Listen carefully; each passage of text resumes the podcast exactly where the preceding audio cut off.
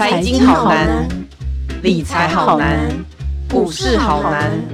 不难，你想知道的全都在白话财经。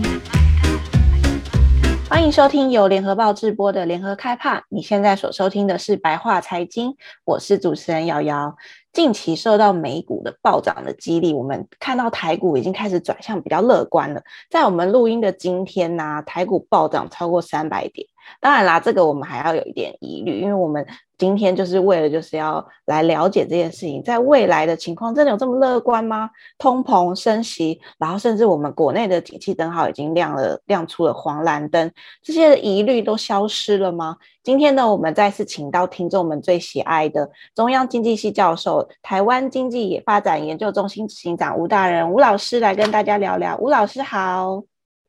主持人好，嗯、呃，各位听众朋友，大家好。老师好，老师上次来跟我们其实呃讲了，也是有关于通膨的问题。其实那个时候其实让听众们其实比较了解了现在的状况，但是其实这几个月其实状况又有一点点不一样了。我们看到其实最新的是美国十月的 CPI，其实听众也会想说，呃，为什么我们台湾要这么关注美国的 CPI 呢？其实它跟我们的市场联动非常紧嘛，所以美国的 CPI。呃，数字其实牵动了我们呃国内的股市的情况。那美国的 CPI，也就是美国的通膨率，现在似乎是出来的比市场预期的低。那这代表说，我们那个整个全球的通膨的最高峰已经过了吗？我们可以这么乐观的去看待吗？是，呃，我个人的判断哈，也是。呃，通膨的高峰可能已经过了哈，嗯、但是现在我们呃接下来要面对的问题呢，就是美国的通膨它会呃持续多久？好，现在只是高峰过了，嗯、并不是通膨啊，对，那在高通膨的的水位上。是，那呃，就是如果我们要稍微了解一下现在美国通膨的情况呢，嗯，我想我们可以呃稍微注意一下。好，就是通膨呢，嗯、它它是用 CPI，就是消费者物价指数，好，它的年增率，好、嗯、来看通膨的情况。嗯、那美国呢，在过去啊，它的那个诶、欸、CPI 好的年增率，正常的时候大概都在百分之二以下。嗯，好，那去年哈，我们知道，就是美国呢，在年初的时候，它就开始施打疫苗，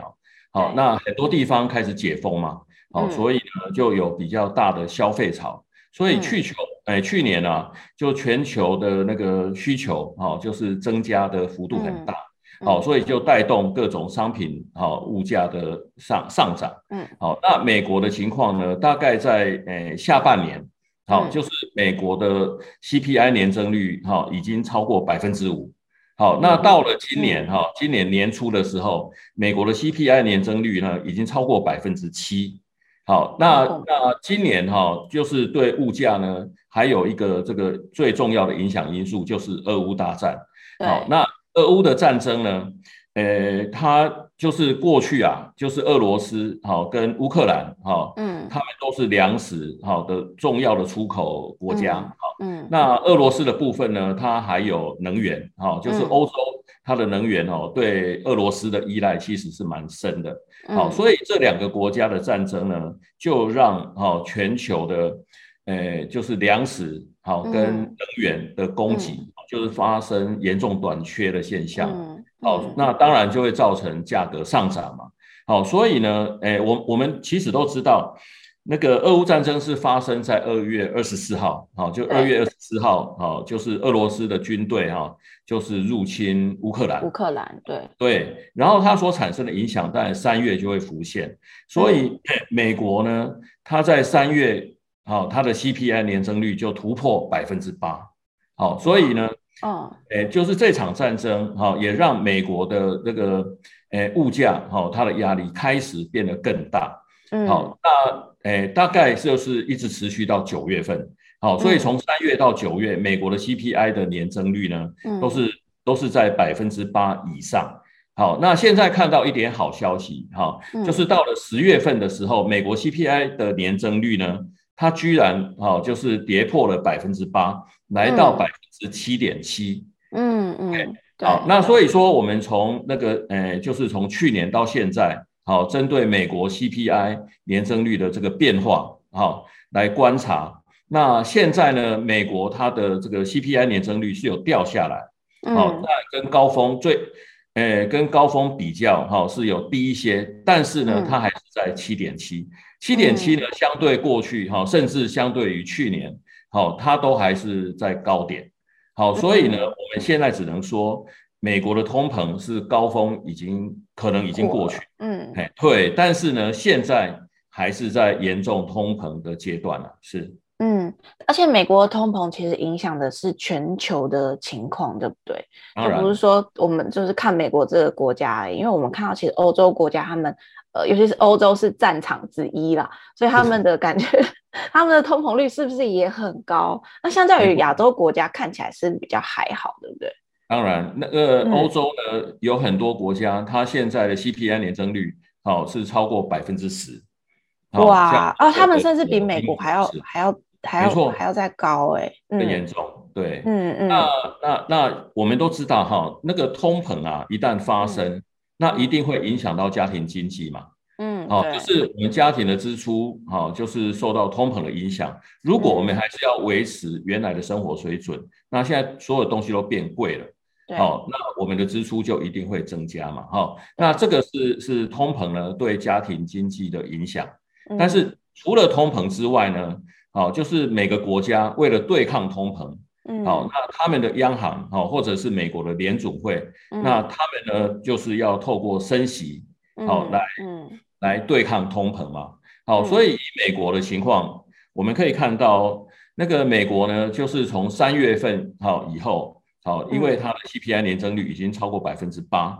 好，那去年哈。那个美国的联总会，他们还在好，就是他们还在争辩呐，好，就是美国到底有没有真的通膨？好，因为去年的通膨跟供应链断裂有比较大的关系。那他们当时的想法哦，或者说当时他们主要的论点是认为说，只要那个疫情缓解哈，那供应链慢慢恢复之后，那物价就会掉下来。好，但是是。但是看起来不是像原来的说法哈、嗯、这样的乐观，嗯，哦，对。那到了今年呢，我们可以看到通膨，呃，就是物价上涨，它不但没有掉下去，反而不断的在上升。所以呢，美国的联储会，它在今年三月，哈，就是，哎，它大概也不得不承认，哈，美国确实有通膨的压力，所以它从三月开始，它就就升息。好，当然一开始它升息的幅度不大。好，那前两次的升息，就三月跟五月，它升息的幅度就是一码，好，还有两码，嗯，好，但是呢，到了六月，好，他们发现通膨还是没有降下来，所以呢，他们开始提高升息的幅度，所以从六月开始，好，美国升息，哈，一次，好，就升了三码，好，三码是百分之零点七五了，哈，对，那看起来不大，但是呢，从三月，好，到到最近的一次升息是十一月。十一月初的升息，嗯、那这几次的升息呢，累积起来已经，诶、欸，就是它的幅度已经高达十五码。好，十五码呢，就是百分之三点七五。哇，这个真的超难想象。是是是。你 想，你的存款利率瞬间被拉高，但是你的贷款利率也被拉高这么高。没错。所以所以如果有存款的话，当当然大家很高兴了哈。嗯。但是呢，那个台湾啊，哎，就是有很多家庭是有房贷的，对啊，我们的房贷户大概是两百万户啦。当然，我们台湾的央行哈，它有跟进美元升息，但是升息没有那么大，嗯，这么高。我们升了三次，累积到现在，好是两码，两码就有百分之零点五，嗯，好，所所以我想那个对一般的家庭经济啊是有影响，好，但是这个影响可能还是在。不会像美国这么美国人民这么这么严重这样子。没错，因为美国升了哦接近百分之四，所以你可以想，如果我们的贷款利率现在要增加百分之四，那是什么样的状况？好，我相信如果台湾政府会下台。对，如果台湾有这样的情况，对，我想那个一般很多家庭可能都撑不下去。对啊，对啊，哎，老师，那你怎么去观察说？因为我们刚刚提到美国的升息嘛，已经到现在已经是从今年以来到现在已经是升到十五码这么高了。那你认为说，因为接下来 CPI 还会陆续的在公布，但你刚刚说其实看起来高峰最高峰已经过了嘛？但是你刚刚又提到说，其实美国大部分的情况的 CPI 大概都是在二以下。那既然联总会这么想要抑制通膨这个事情，它的目标如果是二的话，那这样子是不是代表它的升息会一路？因为现在离年底只剩下十二月了嘛，那这样它是不是代表说它到明年都还会升息呢？现在市场其实声音好杂哦。没错，呃，现在因为哈，现在还有七点七哈。嗯，是十月份是七点七啦。嗯，好，那即使接下来到第四季，我们看到的数据哈，即使降到六点多，嗯、那对联储会来讲都还是太高。好，所以，呃，我的判断呢、啊，就是在十二月份，好，他们下一次开会是十二月份，那十二月十二月份呢，应该还是会升息。好，只是当时啊，就是在前一段时间呐、啊。呃，这个很多专家也在预测十二月份，呃，联准会到底会升息多少？好，所以当时呢，大概，呃，譬如说一个月前，哦，可能可能一般的专家都还认为，呃，联总会升息三码跟升息两码的这个可能性可能各半。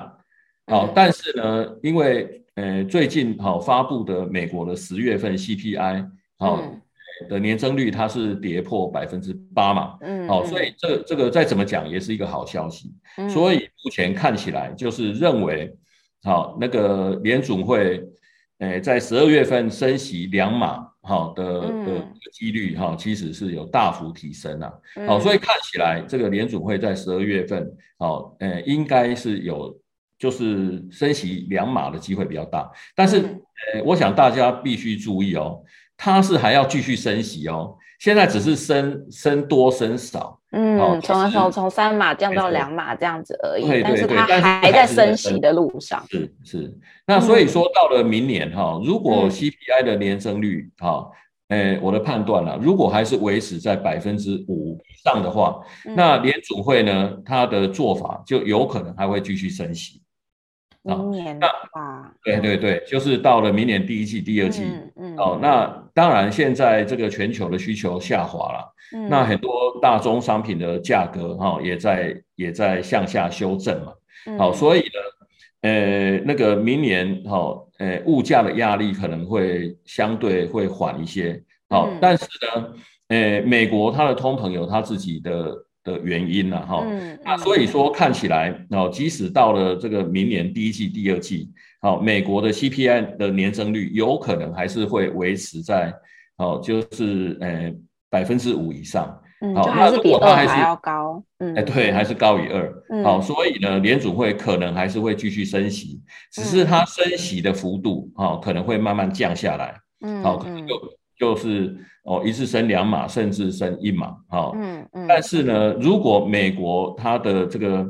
诶、呃，通膨的情况，就是 CPI 的年增率，嗯，好、哦，如果长期，哦，就是说可能比较长一点的时间，哦，还是维持在百分之五以上，嗯、那那联总会呢，它升到顶之后，好、哦，就是譬如说现在已经是十五码，好、哦，那那现在呢，它有可能。好，就是就是会累积升息到二十码，哇，好，就就等于是哎百分之五了哈。哇，那那那如果它升息到百分之五之后呢，它不见得会马上转成降息。好，它为了就是让通膨哈的预期好不要很快就回来，所以呢，它有可能让美国在高利率的情况之下维持一段时间，好，那最有可能是到明年第三季、第四季之后，好，就是联准会才会开始考虑是不是要降息，当然到时候还是得看哈美国的经济数据啦，好，所以我们刚才讲的哈，就是呃从 CPI 的年增率哈来看通膨压力，那另外一方面呢，我们可以看到哈就是。呃，美国不断升息，哈，它一定会对这个产业的生产，哦，跟家庭经济产生很大的影响。影响，嗯，对。那所以说呢，呃，这些影响可能就会让，哦，美国它的经济成长，哦，就是开始呈现衰退的状态，甚至呢，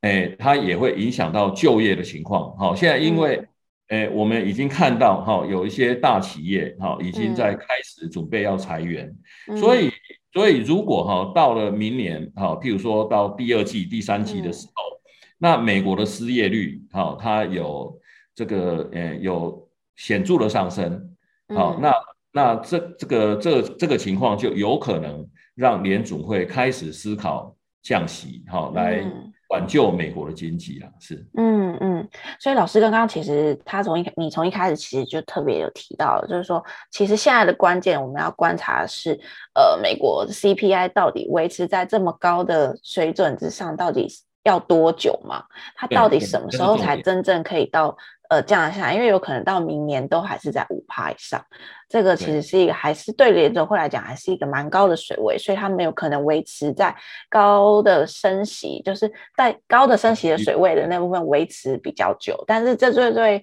呃美国的经济产生一个非常非常大的疑虑嘛，这也是为什么呃现最近美股比较呃有比较大的波动的原因，也是因为市场对于。明年经济到底是不是衰退？这个疑虑其实有一些呃杂音啦。那到底老师你怎么看？是说你刚刚其实有提到啊，如果说它升息升的太快了。然后加上它明年又维持一个在很高的利率水准，在很长的时间的话，其实它对于就像你讲，它对于美国家庭的经济其实产生非常大的冲击，甚至是对产业嘛，因为你产业要很多的投资，要很多的支出，那这些支出很多都是从贷款而来，所以就变成说产业也面临到很大的问题，它只能裁员来解决。嗯、那这样的话，就变成说明年的美国经济是真的一定会出现。呃，衰退吗？因为有有人预测说，哦，其实不会说有大幅衰退，只是是那种微微衰退。然后有人说，哦，那个硬着陆的几率很高，但是有人说不会啊，我觉得软着陆的几率很高。所以现在市场非常的乱。然后再来就是说，美国经济衰退，它外溢的是全球的效应，那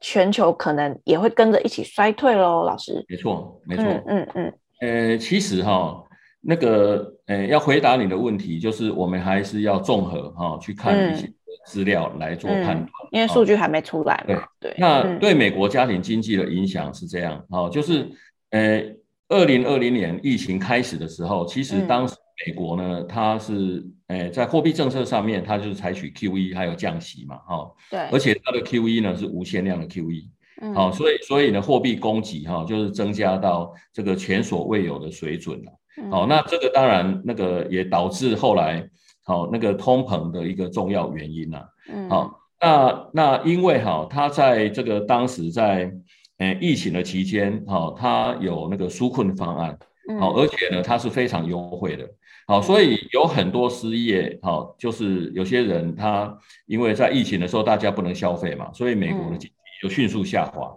那导致很多人失业。但是你失业了之后呢？呃，照理说，一般失业你的所得就会下降，但是当时的纾困方案哈、哦、太过优惠，好、哦，就是就是你你失业之后，你接受呃政府的纾困，你领的钱比你在就业的时候还高，哇，好、哦，所以呢，让很多家庭呢，这个也也也不虞匮乏，对对对，对我们都很羡慕了，因为台湾只有几千块的消费券，跟跟跟跟美国那个美国那个对啊。哇，那、啊、所以说家很多家庭，他的家庭经济还是可以维持哈一定的水准，好、嗯，所以呢，他们的消费哈都还是在高点。但是疫情刚开始的时候，你你虽然有所得，搞不好有增加，但是呢，你没有地方消费。所以我们观察美国的那个在当时啊，就是二零二零年四月份的时候呢，嗯、美国他的家庭哈的他的储蓄率好居然超过百分之三十。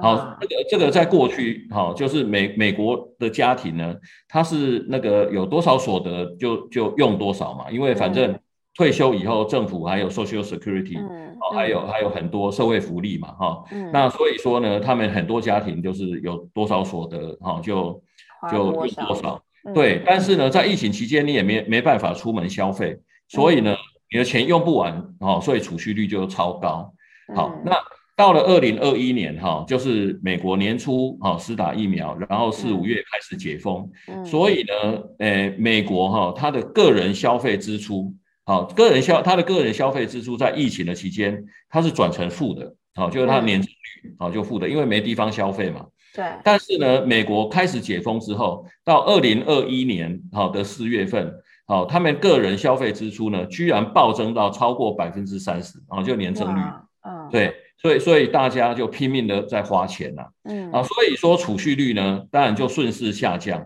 好，所以在去年的四月份，美国家庭的储蓄率呢就降到哈，诶十二点八百分之十二点八，嗯，好，但是呢，从去年到现在，好有开始有通膨，然后有央哎有联储会的升息，所以到那个今年的九月份，美国的储蓄率呢已经降到百分之三点一。好，所以这这两年来，从超过百分之三十降到十二，然后现在降到三点一了。是，所以呢，这表示哈，美美国的家庭，哈，当然到目前为止，他们他们的那个消费，哈，还在。就是其实还是有增加，因为九月份的个人消费年增率呢是降到百分之八八点多了哈，就是从呃呃三呃超过百分之三十，去年最高的时候，现在已经降到哈百分之八点多，但是它还在增加，只是它增加的速度变缓，但是呢，它的储蓄哈好像在快速的流失，嗯，所以呢，到今年九月的时候，美国的家庭还有消费能力，但是呢。随着哦通膨跟升息的这些对家庭经济所产生的压力，嗯，他们的储蓄率可能很快就要变成负的，那就是变成入不敷出了，嗯，所以对对未来的消费就会产生比较大的压力。嗯，好，好，这是一个观察。好，所以虽然到目前为止，美国的经济好看起来还没有受到太大的影响，因为大家还在消费，但是呢，家庭消费能力其实是在。开始在减少、减减缓，所以它影响到了可能是第四季，甚至到明年。嗯、那另外一个观察哈是那个呃，我我们常常拿这次的通膨跟呃石油危机的时候来比了，嗯。嗯，哦，但是呢，这次呃我们现在哈的经济情况跟呃七零年代其实是有很大的差异，嗯，我们可以看哈，在一九七零年的时候，美国的进口金额大概是六百亿美元。好，然后经过两次石油危机，到了一九八零年的时候，美国哈，呃，美国的呃进口金额好攀升到三千三千亿美元左右。好，那这三千亿美元呢，里面有很多是要买，好，经过两次石油危机以后比较贵的原油，好，所以花在能源上面的比重非常的高。嗯，好，那这这是当时的情况了，就是从一九七零年到一九八零年，但是我们现在哈。哎，可以看到，美国在去年二零二一年，它的进口金额已经接近三兆美元。嗯，好，从从一九八零年三千三千亿，嗯，到现在已经接近三兆。嗯，好，那它占 GDP 的比重已经接近百分之十五。好，所以现在美国很多家庭啊，我刚刚提到，好，就是因为通膨，好，因为升息。好，那所以说很多家庭的经济开始受到影响。嗯，那那当你的储蓄越来越少，好，入不敷出的时候，嗯，那有些消费一定要被排挤。好，嗯，所以所以现在看起来美国经济还相对强劲，就是它的失业率呢，诶，最新的数据是三点七了哈，那还在百分之一，诶，百分之四以下，跟台湾也差不多。好，所以表示呢，它的。劳动市场是处在诶、欸、几乎是充分就业的状态，嗯嗯，好，所以所以看起来经济没有太大影响，好，是为什么？因为诶从六月以后，美国的家庭好，就是他受到升息的影响，他们开始好，就是有一些消费可能开始在减少，嗯，那这些呢减少的消费呢，对美国来讲，好有很多可能是进口商品，好，就是当你家庭经济开始恶化的时候。你可能就不会急着要去换手机，要去换笔电，对，就是那些非必要性的消费品。对，没错。嗯，然后这些商品呢，有很多就是我们台湾的出口。哦哦，所以影响的是台湾的。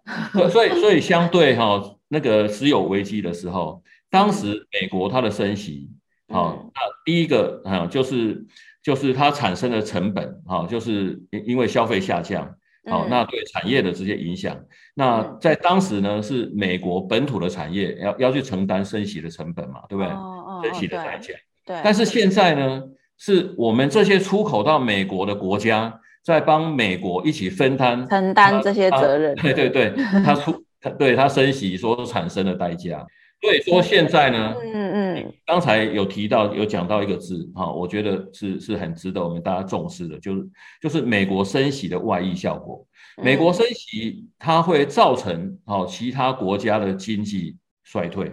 所以，所以在美国呢，它不见得有严重的经济衰退，但是呢，它却会使得出口到美国的这些国家，好外溢到好美国所引起的衰退。所以，所以我们台湾啊，哦，就是在在美国大幅升息之后，嗯，其实呢，呃，我们现在有很多企业，好可能开始在考虑无薪假。那情况如果再更严重的话，它可能会开始裁员。好，所以。美国升息呢，它未必让让美国的失业率啊、哦、那个上升大幅攀升，嗯，但是呢，反而会让像我们台湾这些以美国为以美国为出口主要出口的，嗯，没错，那我们就会受到这个呃美国升息的影响。是，嗯嗯，老师刚刚提到了一个重点，美国也许它的经济不会出现所谓的很大很大幅度的衰退，但是。它最到最重要的就是它它升息升太快的结果，最后也是外溢到我们很多的亚洲国家，甚至是以美国为主要的进进出口的国家嘛。像台湾是出口，主要是出口最多。那我们看到最近好像，我看报章杂志说，最近的台湾的出口的表现，包括很多呃外银都有在示警，就是说台湾的出口表现最近已经开始出现了一些衰退，这个是非常需要警觉的。然后我们也看到国发会公布的最新的景气灯号，其实它亮出了两年多来的黄蓝灯，而且不排除接下来十月，也就是要公布的接下来要公布的十月份的景气灯号，有可能甚至就是甩水到。蓝灯了，所以就是说，台湾民众有需要去担心说，国内景气有可能因为美国的升息的外溢效果产生大幅度的下滑吗？那还是说，其实我们有点太悲观，其实不需要呃看得这么的悲观呢？老师，你觉得怎么看？嗯，对，呃，出口的部分哈，我们可以看到，我们台湾今年在八月以前呢、啊。呃，整体的出口，嗯，整体的出口金额都是维持在四百亿美元哈以上啊，嗯，那当然那个六月份是高点哈，接下来有哦就开始下降，那到了九月份呢，它就跌破了四百亿美元，好，所以它有比较大幅度的衰退，大概是是在诶三百七十五亿，好，所以呢，它是有明显的显著的，好，从八月份以后。它就它就开始转成衰退的状态。嗯、那呃十月份呢是是有好一点，好、哦，就是、嗯、就是跟九月份比哈、哦，那我们的出口金额是有小幅度的上升，嗯，好、哦，但但是年增如果跟去年的同期相比哈、因为过去哈、哦、那个呃第三季第四季哈、哦、是、嗯、是。旺季啦，对，好，对，所以照理说，那个，哎，本来就是十月份的出口要很好，很好，结果我们的十月份的出口呢，才三百九十九亿，还不到四，还不到四百亿，对，那年增的话也是衰退，好，但是但是有比九月好一点，嗯，好，所以所以这是台湾的情况。那，呃，至于国发会的景气灯号，哈，为什么我们判断，呃，接下来有可能会蓝灯？好、哦，那是那是因为哦，呃，九月的时候它转成黄黄蓝灯嘛，嗯，哦，但是呢，前一个月它还在绿灯，好、哦，然后它转成黄黄蓝灯的时候，因为它有个区间，嗯，那这次呢下跌的分数很多了，它一次呢就跌到十七分，好、嗯。哦，那十七分呢是黄蓝灯的最底线。差一分就变成哦，意思是说它不是在黄蓝灯的上面，它是它是底下就掉到黄蓝灯，就离蓝灯差一点点的，对不对？对对，差一分就变成蓝灯。好，那其中呢，当然是新增订单，好，它的那个诶减少的幅度还蛮大。好，那另外呢，我们可以看那个中华诶经济研究院，哦，他们也有做那个诶就制造业的 PMI 指数。啊，就采购经理人指数，嗯、那五十分呢是表示，好、哦，就是，呃，是整个产业哈、哦，它在紧缩，嗯，好、哦，那它大概已经，呃，好几个月哈、哦，都是维持在五十分以下，所以制造业哈、其实下半年以来，好、哦，它已经呈现，好、哦，就是有比较大衰退的一个状况，嗯，好，嗯，那我们再回到美国的情况了哈，我刚刚提到，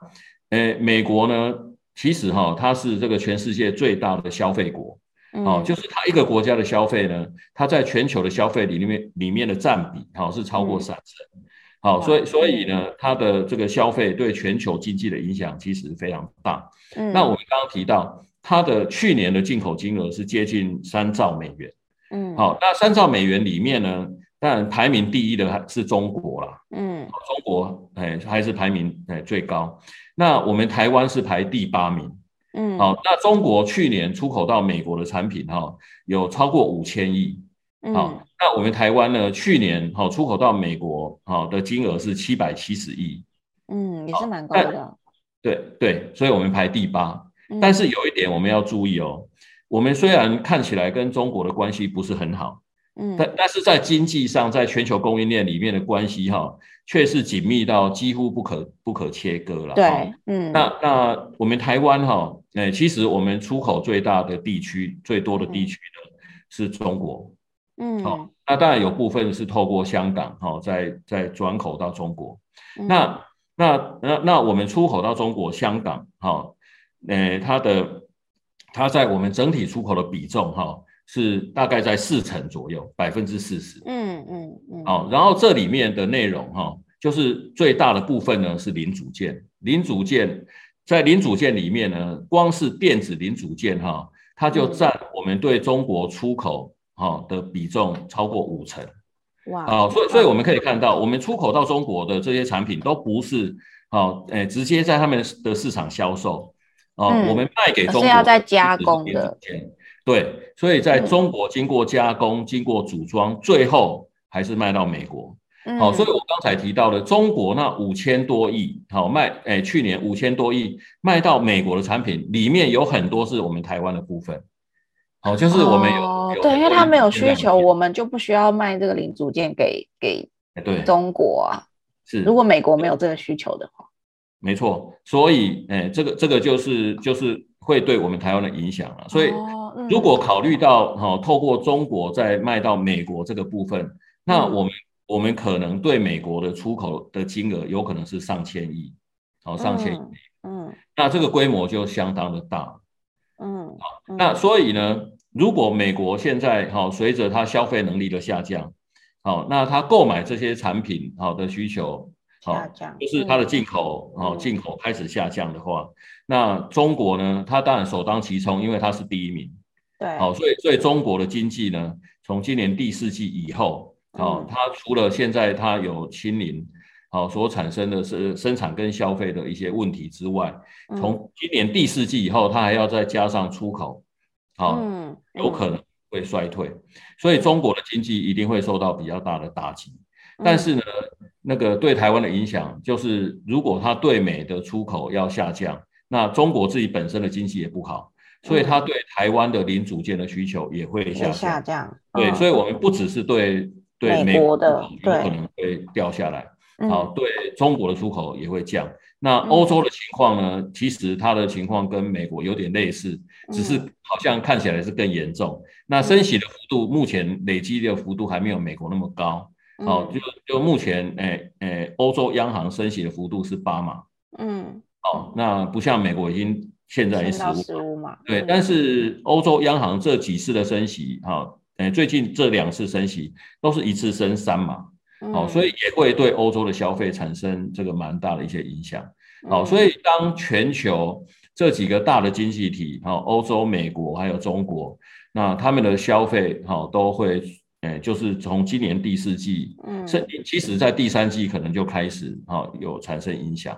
那如果他们的经济情况都不理想的话，那我想我们台湾就很难，好，就是全身，很难置身事外。没错，嗯嗯嗯。所以其实我们还是要特别注意一下，尤其是要注意美国。我们大家其实除了只关注美国以外，也要担心说美国的外溢效应影响到其他大的、大型的经济体，像是中国，对，还有欧那个欧欧洲。所以呢，这些这些国家其实也是台湾的主要的出口的国家，那它就影响着国内的景气的状况。这就是一个很大的一个非常大的外溢效果，已经即将要面临到我们的。门外了，对不对？是是是，对对，所以其实大家还是要呃再谨慎的看待一下接下来的景气状况，因为像央行之前就有预估说，呃，国内的通膨应该会在明年，因为我们其实国内的通膨在这一波里面看起来并没有真的很严重，但是主要是一个所谓的停滞性的通膨嘛，所以就是它会影呃，就是它可能会影响到呃国内的状况，就是从外面影响到里面那。但是他们预估说，国内通膨明年初就会降到三趴以下。那你认为说，因为美，我们刚刚提到说，前面讲到说，美国呃十二月升息两码的几率很高，可能到明年都还有可能，明年初都还有可能继续升息。那你认为说，央行有必要去？因为你眼看着我们呃那个所谓的。景气的一个非常大的衰退，有可能已经会在我们台湾的门外了。那这样子，央行如果再升跟着美国升息的话，那我们国内的人民不就会更辛苦吗？老师，你觉得央行有必要再跟着美国升息吗？因为我们国内可能受到呃前面我们刚刚讲到受到美国啊、受到中国啊他们的经济的衰退的影响很大。那这样子，其实央行是不是他们会更谨慎看待呢？嗯，是。呃，其实哈，我们台湾呃现在呃物价上涨的压力哈已经缓解的现象了。嗯，好，就是我们在八月份，我们 CPI 的年增率呢已经跌破百分之三。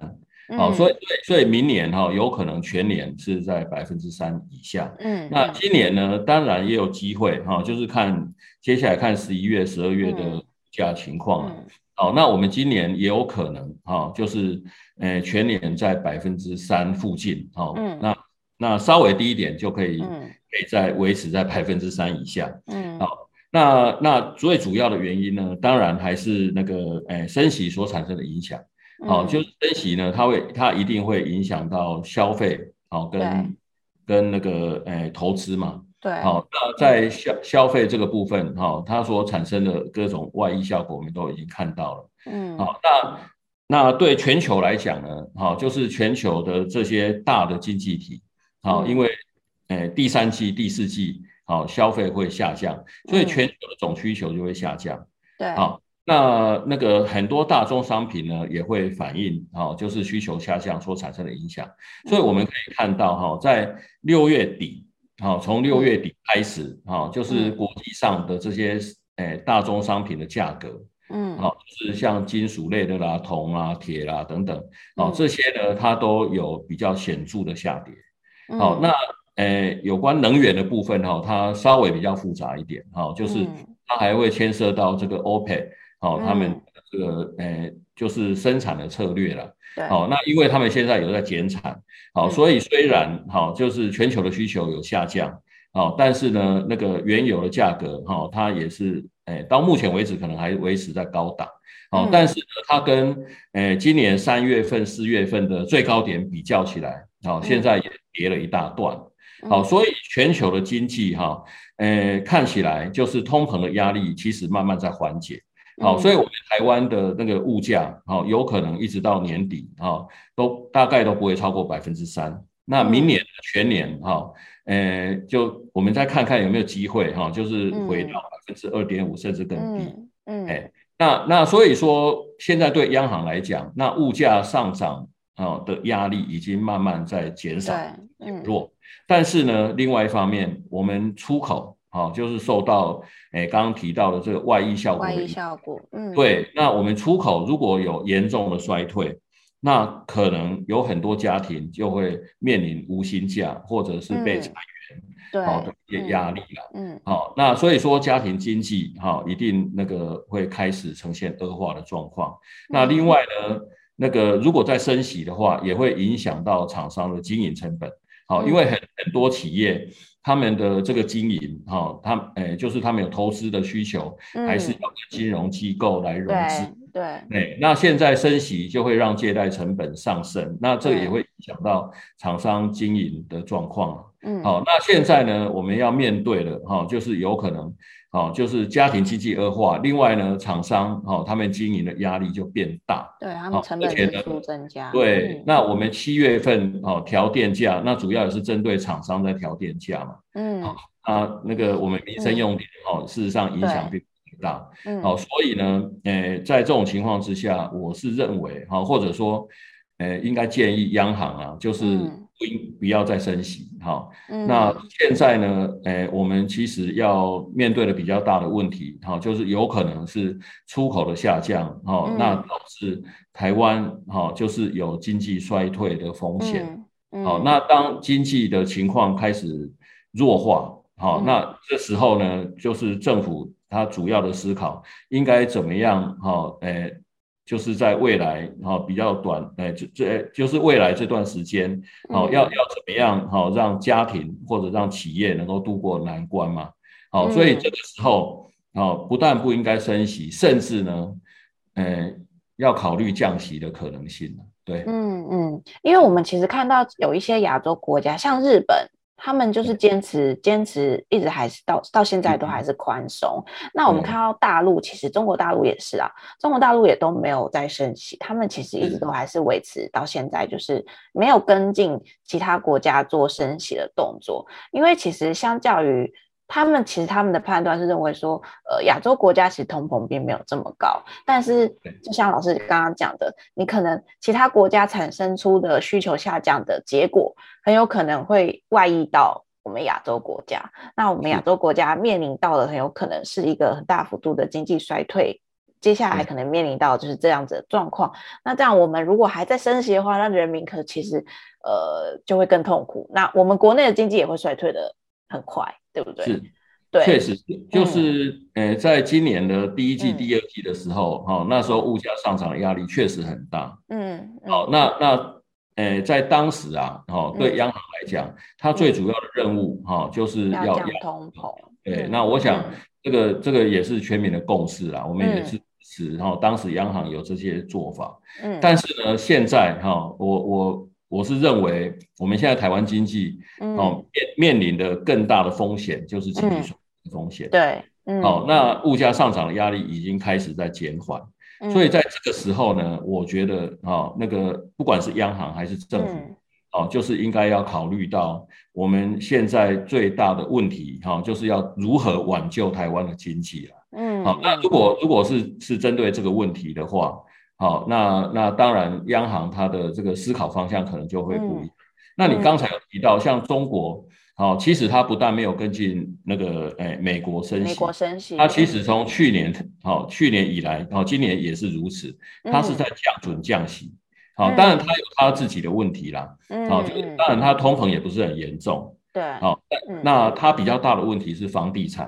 还有一些区域金融，哈，有可能产生债务违约的风险，那那那他为了，哈，就是也是要缓解，哈，自己国内的内部的问题，嗯。诶，迅速恶化嘛，好、所以呢，他所采取的措施，好、哦、是降准降息，嗯，好、哦，但是呢，他即使这样做了，好、哦，那我们都可以看到这个，诶，人民币，哈、哦，它贬值的那个幅度，好、哦，也也没有超过，哦，也没有超过台币，